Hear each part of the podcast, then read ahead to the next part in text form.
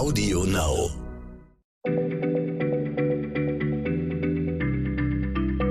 Schneller Schlau, der kurze Wissenspodcast von PM.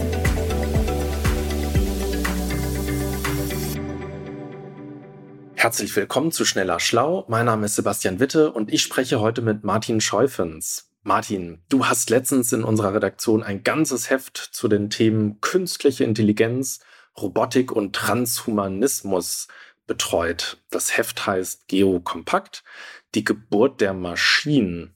Also, das ist ja schon ein ziemlich vollmundiger Titel, den du da aufs Cover geschrieben hast. Ich meine, also Maschinen gibt's ja schon seit Jahrhunderten und nun redest du über sie, als seien Maschinen so eine ganz eigene Spezies. Schräg.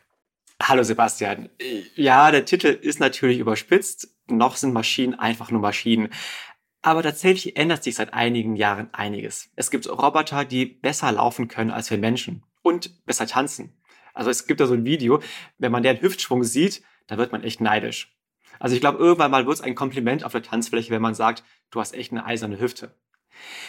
Vor allem aber künstliche Intelligenz hat in den vergangenen Jahren Dinge erlernt, die wirklich bislang nur Menschen konnten. Also künstliche Intelligenz kann Sprache entschlüsseln, Muster und Objekte erkennen, kann Krankheiten diagnostizieren, Gefühle von Menschen auslesen, kann Gemälde malen, Gedichte schreiben und noch vieles mehr. Ja, habe ich auch schon einige Beispiele gesehen. Das ist wirklich beeindruckend und wahrscheinlich nicht, nicht zufällig ist künstliche Intelligenz, kurz KI, ja so ein richtiges Hype-Thema geworden seit einigen Jahren. Aber sag mal, warum ist das eigentlich so? Also warum hat man es jetzt geschafft, dass KI auf einmal so gut wird? Da müssen wir ein bisschen nach hinten springen. Also früher versuchte man einer KI das Denken quasi händisch einzugeben. Also man hat versucht, ihr Logik einzuprogrammieren, dann hat man versucht, ihr das Wissen über die Welt einzuprogrammieren und dann, wie sie aus diesem Wissen per logischem Schlussfolgern zu neuem Wissen kommt. Aber diese Arbeit war enorm mühsam und damit kommt man einfach nicht weit. Also ein Beispiel. Du musst einer KI erklären, wie ein Hund aussieht. Wie machst du das? Mm, naja, also ein Hund hat vier Beine, hat meist lange Ohren und eine Schnauze. Okay, aber dann muss ich dich fragen, was sind Beine? Was sind Ohren? Was ist eine Schnauze? Und was ist mit den Hunden mit kleinen Ohren? Und was ist mit den Katzen mit großen Ohren? Also du merkst, wie kompliziert es ist, eine Definition allein schon für den Begriff Hund zu erschaffen. Und zwar eine Definition, die jeden Pudel und jeden Bernardiner auf dieser Welt umfasst, der, der sogar Disneys Goofy umfasst, in die aber keine Katze dieser Welt reinpasst. Kurioserweise kann aber jedes Kind einen Hund von einer Katze unterscheiden, ohne dass es eine Definition lernt. Man zeigt dem Kind einfach ein paar Hunde und dann lernt es von selbst. Und so hat man es jetzt auch bei den KIs geschafft. Okay, echt verblüffend, aber äh, wie genau geht das eigentlich? Also wie, wie lernt denn ein Kind oder dann eben auch eine KI, was jetzt ein Hund zum Hund macht? Ja, das Gehirn, das ist ein Mysterium, das sucht sich selbst einen Weg, um diese Unterscheidung zu machen. Wie das Gehirn das genau macht, das ist noch nicht vollständig ergründet, aber so ein paar Sachen weiß man schon. Also es gibt Milliarden Neuronen im Gehirn und die sind untereinander verbunden. Und wenn man etwas Neues lernt, dann ändern sich die Verbindungen zwischen den Neuronen. Und dadurch lernt man eben, dadurch speichert man etwas ab. Und dieses Prinzip hat man übertragen auf künstliche Intelligenz. Solche KIs, die genau das können, das sind wohl aktuell die bekanntesten. Sie heißen künstliche neuronale Netze. Okay, und äh, bei diesen künstlichen neuronalen Netzen, da baut man also quasi ein menschliches Gehirn nach, oder? Genau, also nicht mechanisch, sondern alles virtuell.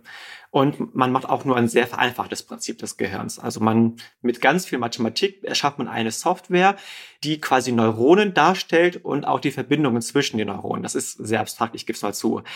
Aber wenn man dann einmal dieses mathematische Gehirn hat, dann kann man es trainieren, wie man ein normales Gehirn trainiert. Man trainiert es darauf, zum Beispiel Bilder von Hunden und Katzen zu unterscheiden. Das künstliche neuronale Netz verändert dabei dann eben die Verbindungen zwischen diesen virtuellen Neuronen. Und zwar so lange, bis es eine Struktur gefunden hat, mit der es eben Hunde und Katzen unterscheiden kann. Das Erstaunliche ist eben, wir Menschen können gar nicht genau nachvollziehen, woran jetzt dieses künstliche neuronale Netz den Hund erkennt. Erkennt es ihm am Ohr oder an der Schnauze? Keine Ahnung. Es hat sich quasi selbst eine Idee entwickelt, was ein Hund ist. Boah, das ist schon echt krass. Also im Grunde haben wir da ja schon etwas entwickelt, das wir gar nicht mehr wirklich kontrollieren. Also das klingt so, als ob KI, also künstliche Intelligenz, im Grunde schon genauso funktioniert wie wir Menschen heutzutage. Das macht mir etwas Angst, muss ich gestehen. Ich kann dich beruhigen. Also wir sind noch wirklich weit davon entfernt, wirklich eine mächtige KI zu erschaffen. Also unser Gehirn ist einer KI immer noch weit überlegen. Ein Beispiel. Wenn du einer KI eine neue Aufgabe beibringst, etwa Bananen von Äpfeln zu unterscheiden, dann verliert sie ihre vorherige Fähigkeit, zum Beispiel eben Hunde von Katzen zu unterscheiden. Das ist bei uns Menschen jetzt zum Glück nicht der Fall. Also wenn ich jetzt das Lesen lerne, vergesse ich nicht, wie man eine Straße überquert. Aber bei einer KI ist das der Fall. Sie kann immer nur eine Aufgabe. Sie ist nicht wie der Mensch multitaskingfähig. Und woran liegt das? Das liegt darin, dass unser Gehirn doch wesentlich komplizierter ist, wesentlich komplexer. Und es nutzt nicht nur eine Methode zum Denken, sondern mehrere. Also manchmal nutzen wir ein logisches Denken und dann eher ein assoziatives Denken. Wir haben auch nicht nur ein Gehirn, sondern es besteht quasi aus mehreren Gehirnen.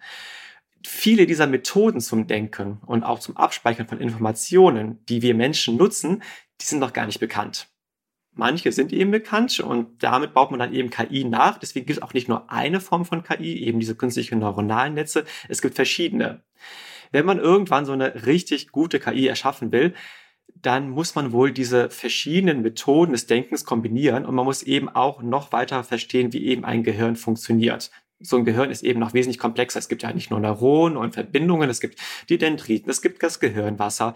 Die Neuronen an und für sich sind schon komplexer. Es gibt auch keine zentrale Taktung wie in so einem Computer. Also bislang ist so eine KI echt ein billiger Abklatsch dessen, was in unserem Gehirn passiert. Mhm. Also ich meine, du redest ja echt mit großer Begeisterung und Faszination von KI. Ich bin mir da nicht so sicher, ob es so so eine richtig gute Idee wäre, wenn dann eines Tages Maschinen so denken wie wir Menschen. Also, dass sie auch Gefühle haben, dass sie ein fühlendes Be Bewusstsein besitzen wie wir. Oder wie denkst du darüber? Also, es gibt Menschen, die behaupten, KI könnte das heute schon. Also, wir haben zum Beispiel für unser Heft mit dem KI-Forscher Jürgen Schmidhuber gesprochen. Das ist eine der Koryphäen überhaupt auf diesem Gebiet. Und der hat seiner KI Neugierde beigebracht. Also diese KI, sie will immer mehr Infos haben. Und wenn man ihr keine Infos hat, dann langweilt die sich. Schmidhuber behauptet auch, dass seine KI eine gewisse Form von Bewusstsein hat. Denn diese KI, die hat verschiedene Neuronen und die werden aktiv für bestimmte Dinge auf der Welt, ein Ball oder ein Baum. Und da gibt's eben auch ein paar Neuronen, die werden immer dann aktiv, wenn die KI über ihren eigenen Einfluss auf die Welt nachdenkt oder naja, eher nachrechnet. In gewisser Weise könnte man sagen, dass die KI in diesen Neuronen ihr Selbstbild gespeichert hat. Und wenn eben immer diese Neuronen an sind, dann denkt die KI über sich selbst nach. Manche Forscher sagen auch, dass wenn einem Roboter der Saft ausgeht und er in einen Notfallmodus übergeht, dann passierten dabei in seinem Inneren ähnliche Reaktionen, wie wenn wir Menschen Panik bekommen. Also hätten auch diese Roboter schon eine Art von Gefühl. Hm, ich weiß nicht. Also irgendwie faszinierend, aber zugleich auch echt gruselig. Ähm, ist aber noch weit davon entfernt von dem, was wir heute als Bewusstsein eines Menschen verstehen. Ähm, meinst du denn, wird es jemals möglich sein, dass KIs richtiges menschliches Bewusstsein entwickeln? schwere Frage. Also da wird heftig diskutiert und gestritten in der KI-Branche. Manche sagen ja, manche sagen nein. Ein Gedanke, den ich in dem Kontext total spannend finde, ist folgender. Eine KI, die so denken soll wie wir Menschen und die ein Bewusstsein haben soll, die darf nicht nur ein Computer sein, so ein Kasten, der in der Ecke steht, sondern diese Intelligenz bräuchte einen Körper. Sie müsste also eher ein Roboter sein als ein Computer. Denn erst indem die Maschine mit ihrer Umwelt interagiert, erkenne sie ihre Grenzen. Sie verstehe zwischen sich und der Umwelt zu unterscheiden und erhalte so ein wortwörtliches Gefühl für sich selbst. Es ist wohl auch kein Zufall, dass das Wort begreifen das Wort greifen beinhaltet. Also simpel gesprochen, nur wenn die KI Hände hat, kann sie die Welt und sich selbst begreifen. Mhm. Ja, das leuchtet mir komplett ein. Ich meine, unser ganzes Denken und Fühlen ist ja immer irgendwie äh, ein, ein körperliches Empfinden der Welt. Also mit nicht nur ein rein geistiges Phänomen. Aber Martin, nochmal eine Frage. Es gibt ja schon heute Maschinen, mit denen man redet und interagiert. Also sagen wir mal Alexa. Die hat jetzt aber kein Bewusstsein. Deren Verhalten ist ja bloß einprogrammiert. Woher würden wir denn jemals wissen, ob eine Maschine wirklich Gefühle besitzt, also oder wirklich Bewusstsein hat und das Ganze nicht nur so eine einprogrammierte Schauspielerei ist? Das ist eine ganz, ganz schwere Frage. Also über die zermartern sich Philosophinnen und Philosophen seit langem die Köpfe. Denn beides, Gefühle und Bewusstsein, sind erstmal etwas subjektives oder subjektiv empfundenes und das kann man nicht als objektiv messen. Letztlich muss man wohl sagen, man kann es nicht feststellen, ob das jetzt eben Schauspielerei ist oder echtes ist. Wenn wir aber irgendwann einen KI-Roboter entwickelt haben sollten, einfach mal fiktiv gedacht, dessen Gehirn genauso funktioniert wie unseres und der daraufhin die Welt genauso wahrnimmt wie wir, der genauso lernt wie wir, der genauso reagiert wie wir, dann kommt man wohl zu dem Punkt, dass man ihm zugestehen muss, dass er tatsächlich genauso ist wie wir. Mit Gefühlen und mit Bewusstsein. Denn ob seine Haut dann aus biologischen Zellen oder aus Eisen besteht, spielt dann keine Rolle. Und wenn wir wirklich diesen Punkt erreicht haben sollten, dann müsste man ihm wohl auch die gleichen Rechte zusprechen, wie wir sie besitzen. Wie gesagt, das ist alles echt noch Science Fiction und es ist nicht ansatzweise heutzutage möglich. Mhm. Also okay, macht ja irgendwie Spaß, darüber nachzudenken, aber ich, ich sehe das schon kritisch, dass daran tatsächlich aktuell so intensiv gearbeitet wird. Also, wo führt uns das Ganze hin?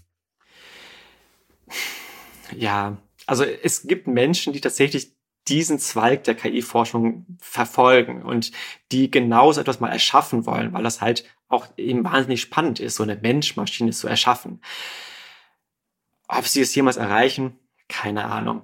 Aber ehrlich gesagt, es ist auch gar nicht so erstrebenswert. Also wir brauchen eigentlich gar keinen zweiten Menschen. Wir haben ja schon Menschen. Wir haben schon oder Lebewesen, die genau das können, was ein Mensch könnte, nämlich wir haben ja uns. KI ist eigentlich da spannend, wo sie anders ist. Also wo sie anders denkt, wo sie zu anderen Ergebnissen kommt, wo sie Muster sieht, wo wir nur Chaos sehen. Zum Beispiel etwa in der Vorhersage des Klimas. Genau dafür brauchen wir KI und genau dafür sollten wir auch KI entwickeln. Denn nur wenn sie anders ist, kann sie unser Denken erweitern und kann ungeahnte Lösungen liefern für die Menschheitsprobleme, die uns plagen. Mhm, das finde ich einen extrem schönen Gedanken. Der beruhigt mich auch etwas, versöhnt mich mit dieser KI-Forschung.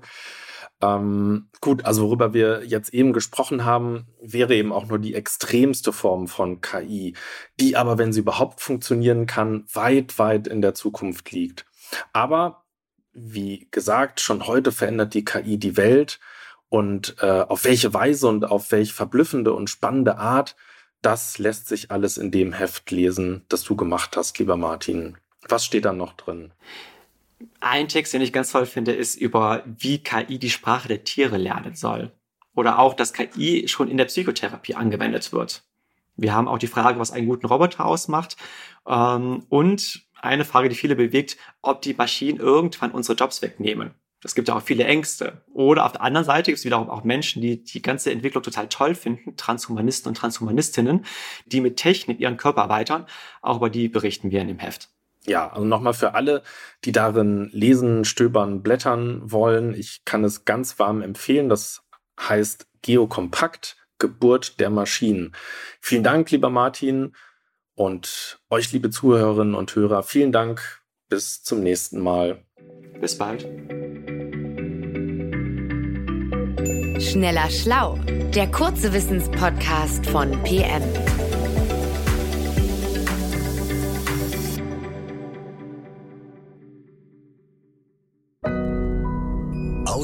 now.